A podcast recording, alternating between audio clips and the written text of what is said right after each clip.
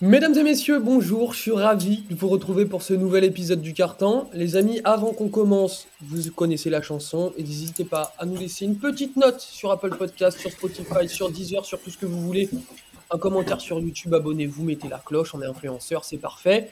Abonnez-vous à Florian Tixier sur Instagram, c'est très important aussi, à Oscar également. Suivez son Twitter, le Twitter de... Je m'attendais pas. Twitter, vous êtes... Alors, attendez, si cette vidéo fait plus de 15 000 vues sur YouTube, je leak le TikTok de Flotix dans la description. C'est cadeau, c'est pour vous. En parlant de, de, mes deux enfants là, le Flotix il est là, Florian Tixier de retour pour nous jouer un mauvais tour. Comment ça va mon Flo? Bah, tant que tu balances pas mon Insta privé, ça va, hein, ça va super. T'inquiète, je mettrai le compte public. T'es une personnalité publique. voilà. je le dis. Oscar Dormois, comment il va? Ça va très bien. Ça va très bien, je suis très content d'être ici. Surtout avec cette légende d'Instagram, visiblement. Avec l'Instagrammeuse, comme on l'appelle chez l'analyste. Euh, voilà, chacun son petit surnom. Oscar, c'est le spécialiste. Florian, c'est l'analyste. Voilà. Tu vois J'ai eu peur. J'étais gentil. Ouais, je, euh, je peux il aller là. Vous avez mis un petit Shem God à la Wemby là. Vous... Hop. Les mecs, aujourd'hui, on va parler, les mecs et, les filles hein, euh, d'ailleurs. Euh, on va parler un petit peu. On est, on est en, on n'a pas besoin d'être inclusif puisque ça me paraît normal quand même que mesdames regardent du basket. Euh, n'est-ce pas, mesdames? Euh, Les mecs, euh, on va parler des performances exceptionnelles au scoring ces derniers temps. 4 performances à 70 points ou plus depuis un an. Concrètement, c'est ce qui se passe. de toute l'histoire de l'NBA, avant, il y en avait eu, il y avait eu que 4 joueurs, hein, clairement, 3 joueurs même, qui, qui, avaient mis plus de 70 points dans un match. Alors, j'avais lu, si je peux me permettre, que dans la décennie des en 70, des années 70, il y avait eu quatre euh, joueurs qui avaient mis plus de 70 points. Et juste dans la décennie du coup de cette année, enfin là de 2000, depuis, depuis un an. 2020, euh, de 2020, il y en a eu quatre aussi. C'est pour vous dire un peu l'explosion offensive qu'il y a eu quoi. Et on n'a pas. Florian reviendra un petit peu sur. Euh, voilà. Exactement. Ils n'ont pas, voulu attendre. Flo reviendra un petit peu après sur, euh, sur, sur, les anciennes euh, performances euh, à 70 points au plus. Donc pour vous donner une petite idée, vous rappeler les faits. Donc euh, la saison dernière, on a eu euh, Damien Lillard et Donovan Mitchell qui ont mis 70 points dans un match NBA, c'est exceptionnel. je n'avais pas vu ça de mon vivant puisque fallait remonter à Kobe Bryant en 2006 pour voir ses 80 points. Je tu n'étais pas, né visiblement. Ouais, tu n'étais pas vivant en 2006. Respectez-moi un petit peu, j'avais j'avais 4 ans et demi. Voilà. faites le calcul. Voilà, faites le calcul. Euh, et cette année, on a eu en l'espace de même pas une semaine Joel Embiid qui a planté 71 et Luka Doncic qui vient de planter 73 points sur le museau des Hawks. C'est exceptionnel la performance. Un pourcentage C'est hallucinant. Puis monsieur, il, met 8 passes dire bon derrière. Enfin, c'est 7, 7 passes, passes, je sais même plus. Enfin, c'est hallucinant.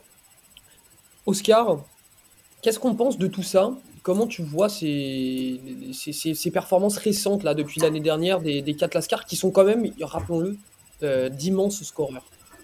D'immenses scoreurs, d'immenses athlètes, d'immenses euh, cerveaux aussi, hein, parce qu'il faut le dire, euh, tu peux être aussi athlétique que tu veux, il faut aussi être intelligent, savoir comment jouer les défenses, savoir comment profiter aussi de tes, de tes avantages.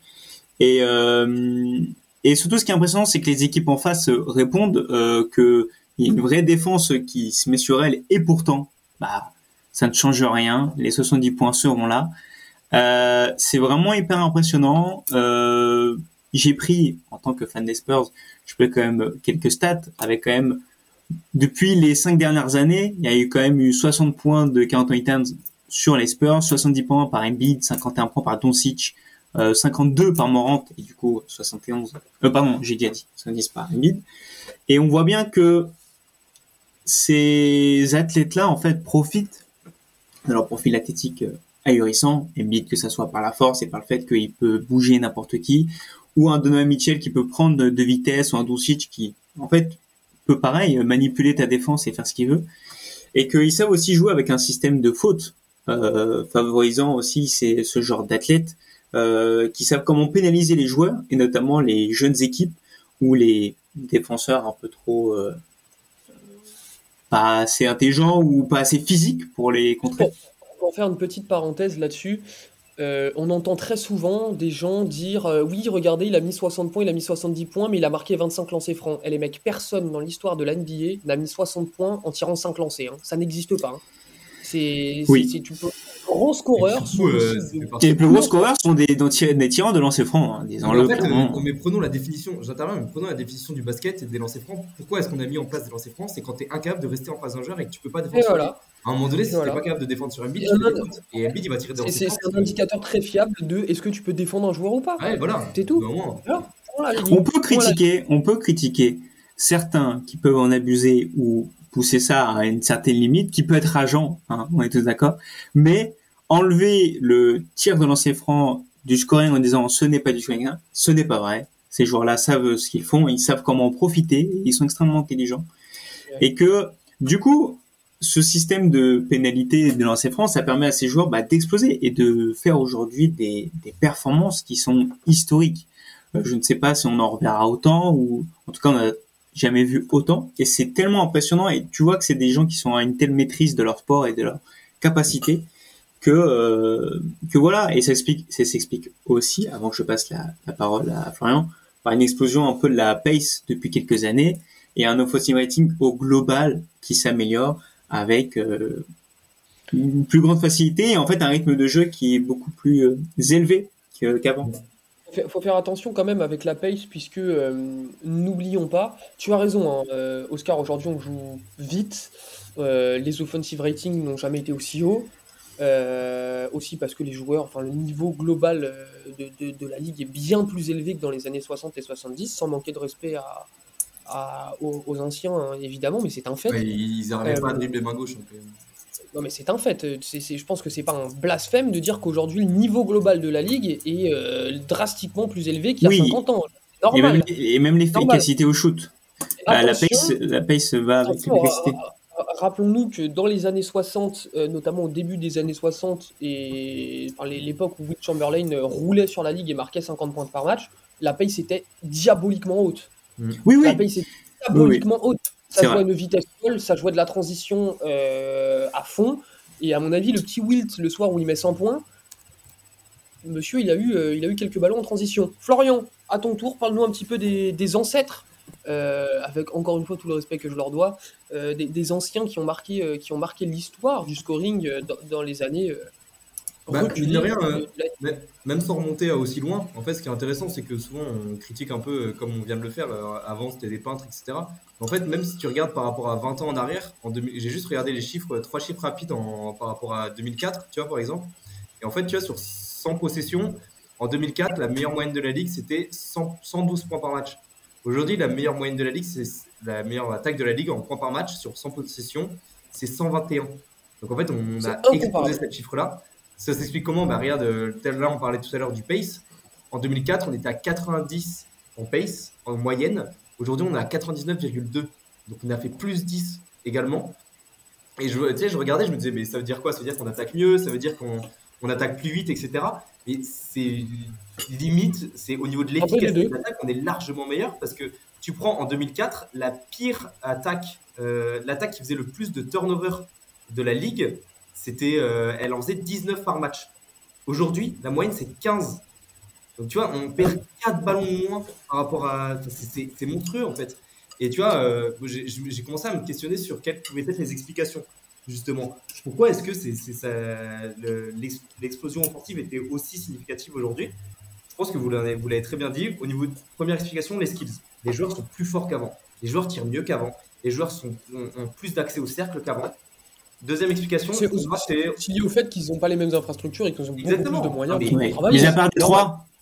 Non, mais les mecs euh, s'entraînent mieux, les mecs s'entraînent plus, les mecs ont plus de talent, les mecs jouent depuis plus longtemps, ils jouent plus. Enfin, il y a plein d'explications.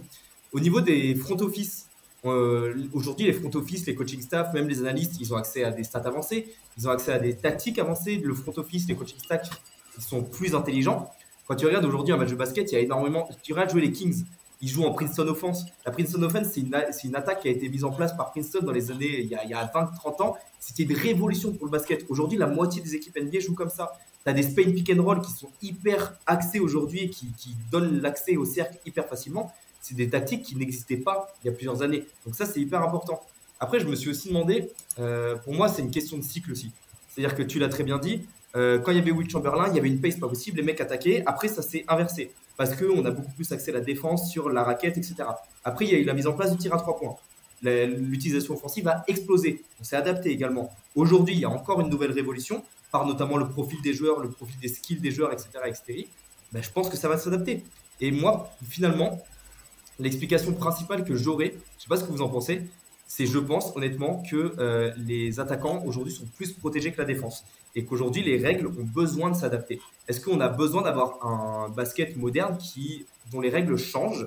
Parce que en fait les, les, dernières, les derniers changements de règles qu'on a eu, euh, les 3 secondes en défense, l'autorisation du pas supplémentaire, du pas zéro, ce que eux ils appellent le gather ball en, en NBA, l'implémentation du cercle de non-charge, alors que les mecs sont de plus en plus athlétiques et veulent, ils veulent mm. voir sur tout le monde. On a foutu un cercle de non-charge, tu vois. C'est un peu de non-sens. Donc aujourd'hui, en fait, les attaquants sont plus protégés que les défenseurs. C'est aujourd'hui plus difficile de défendre en NBA, alors que les mecs sont de plus en plus forts en attaque. Donc en fait, le gap, il est en train de s'éloigner. Et euh, tu vois, là, je me suis noté un exemple, la question du cylindre au basket. Tout le monde sait ce que c'est le cylindre depuis 30 ans. C'est là le principe de défendre en restant dans son cylindre. Sauf qu'en fait, aujourd'hui, le profil des joueurs, le profil physique des joueurs a tellement changé les mecs vont plus vite, les mecs ont plus d'épaules, les mecs sont plus longs. Est-ce qu'on n'a pas un questionnement au niveau des règles de notre sport qu'on aime par-dessus tout, mais pour que en fait le gap entre la défense et l'attaque, il se resserre? Parce que les mecs attaquent de mieux en mieux quand c'est toujours plus difficile de défendre. Donc moi je veux, je, vous demande qu'est-ce que vous en pensez parce qu'en fait euh, le gap il est, il est en train de devenir trop important pour moi. Moi, je, je voudrais juste, euh, c'est vrai, je suis d'accord. Et par exemple, en début de saison, de cette saison, on parlait du fait de les arbitres vont moins siffler les, comment s'appelle, les tirs forcés pour euh, euh, provoquer des lancers francs, etc. Et au début, les premiers matchs, il y a eu, c'est vrai. Et très vite, euh, ça s'est estompé. même la fameuse faute pour flopping qu'ils ont mis au tout début et qui les, arbitres ont commencé un peu à la mettre, bah, aujourd'hui il y en a plus, ils la mettent plus. Comme tu dis, il doit y avoir en fait un rééquilibrage pour euh, que l'attaque et la défense, la défense puisse répondre en fait. Mais en même temps, il y a tout ce truc du passage en force. Et par exemple sur Twitter ils en parlent beaucoup, et c'est vrai, c'est que le passage en force aussi, qui est une des armes pour la défense, un peu d'arrêter ces mecs-là, il y a aussi un abus des fois de ce passage en force qui peut être hyper dangereux pour les athlètes. Euh, par exemple, bah, quand ils partent dunker ou quand ils partent, etc., qui peut être très dangereux, qui peut provoquer de si le mec part en l'air et qu'il se prend quelqu'un euh, bah, dans les jambes, bah, très vite il peut retomber mal, quoi. Mais non, mais c'est un, parfait exemple. C'est-à-dire que les mecs vont de plus en plus vite, de plus en plus costauds, mais en fait, euh, on n'a pas adapté la règle de, de, de, du charge, de l'offensive, mm. pour que les mecs puissent s'adapter à cette nouvelle puissance. Aujourd'hui, tu as des joueurs de 2-15 qui sont puissants comme LeBron, tu vois. Et des mecs comme même comme comme Anthony Edwards, comme Jamorant, etc. C'est des mecs qui mm. vont tellement dans le buff des mecs, c'est des, mecs, qui vont tellement au contact, alors qu'ils vont beaucoup plus au contact, ils vont beaucoup plus dans les drives, ils vont plus loin dans les drives, ils vont plus haut. T'as rien à faire. Pourtant, la règle de la charge, elle n'a pas évolué. Tu vois Donc, tu as des joueurs, les profils. en fait, l'explication, elle est là surtout. Tu as tout un profil de joueurs, autant physique que dans le skill set, qui évolue positivement, alors que les arbitres, en fait, en NBA, on n'a pas un problème d'arbitrage. C'est pas que les arbitres sont mauvais, c'est que les règles sont pas bonnes. Les règles n'ont pas réussi à s'adapter. Les arbitres sont pas au niveau cette saison. je te dis, c'est mon coup de gueule. Non, mais même sur les fautes techniques, je trouve ça un peu difficile sur certains trucs. c'est du, détail. C'est du, détail, mais c'est des, des, petits détails qui font que, bah, euh, par exemple, ça évite certaines blessures, ça évite certaines choses. Mm. Après, c'est vrai que les athlètes sont de plus en plus fortes, après, euh, athlétiquement, ils peuvent, euh, ils peuvent toujours euh, suivre, on va dire, même anciennement, les joueurs, tu prends des Jordan, Clyde Drexler, etc. Offensivement, c'était aussi impressionnant. Et je pense que c'est la défense qui aujourd'hui est capable un peu de répondre et d'avoir des techniques pour les arrêter. Mais comme tu dis, les règles n'ont pas changé pour les aider ou pour euh, faire cette modification, quoi. Et moi, je pense qu'on va devoir arriver à un, même si on adore notre sport, mais on va devoir arriver à un changement de règles pour que pour faciliter la défense des, l'utilisation des défenseurs. Quoi. moi, euh, je, vais, je, vais, vous dire, les amis, je suis parfaitement d'accord avec ce que vous venez de dire. Euh, je vais même faire plus simple. Pour moi, l'explication, elle est vraiment très simple. C'est que effectivement, les défenseurs sont pas avantagés. On a toujours dit, hein, la NBA, ça, ça fait un moment qu'on le sait, ça a toujours été comme ça.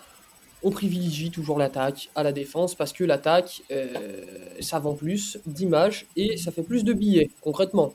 C'est résumé euh, de manière très bâtarde, mais c'est un peu ça. Le niveau général des joueurs offensivement est complètement fou. Genre, euh, vous voyez, je, je regarde pas de la NBA depuis 30 ans, hein, vous en doutez bien. Ça doit être, allez, c'est peut-être ma, ma huitième ou neuvième, euh, en prenant très large, ma huitième saison.